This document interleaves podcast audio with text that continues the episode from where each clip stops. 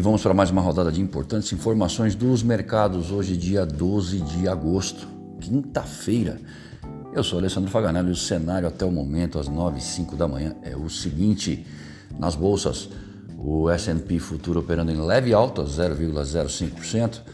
O índice alemão, o DAX, em alta de 0,38%. Já o CSI 300 lá na China encerrou em baixa de 0,84%. O WTI barril de petróleo 69 dólares, enquanto o comportamento do dólar ante as principais moedas no exterior é de leve alta de 0,04%.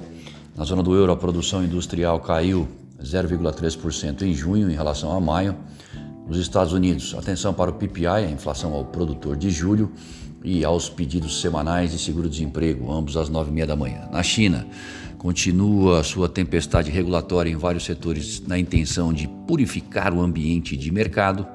É o Partido Comunista Chinês buscando a prosperidade comum às custas do lucro do setor privado, algo que deve fazer com que os investidores reformulem seus portfólios.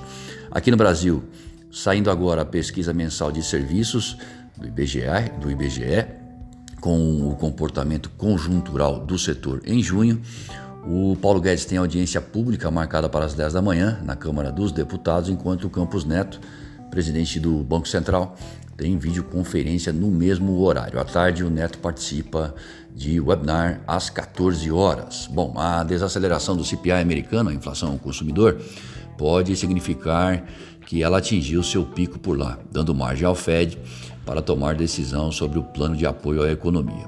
Mesmo que ainda elevada, a visão de que isso é reflexo em parte dos gargalos da cadeia de suprimentos se mostra razoável.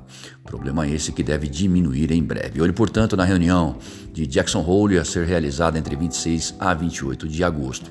Afinal, temos um pacote de compra de ativos de 120 bilhões de dólares mensais, onde se questiona quando e em que ritmo ele será reduzido até porque consenso nesse sentido entre os formuladores de política monetária americanos é o que menos se vê.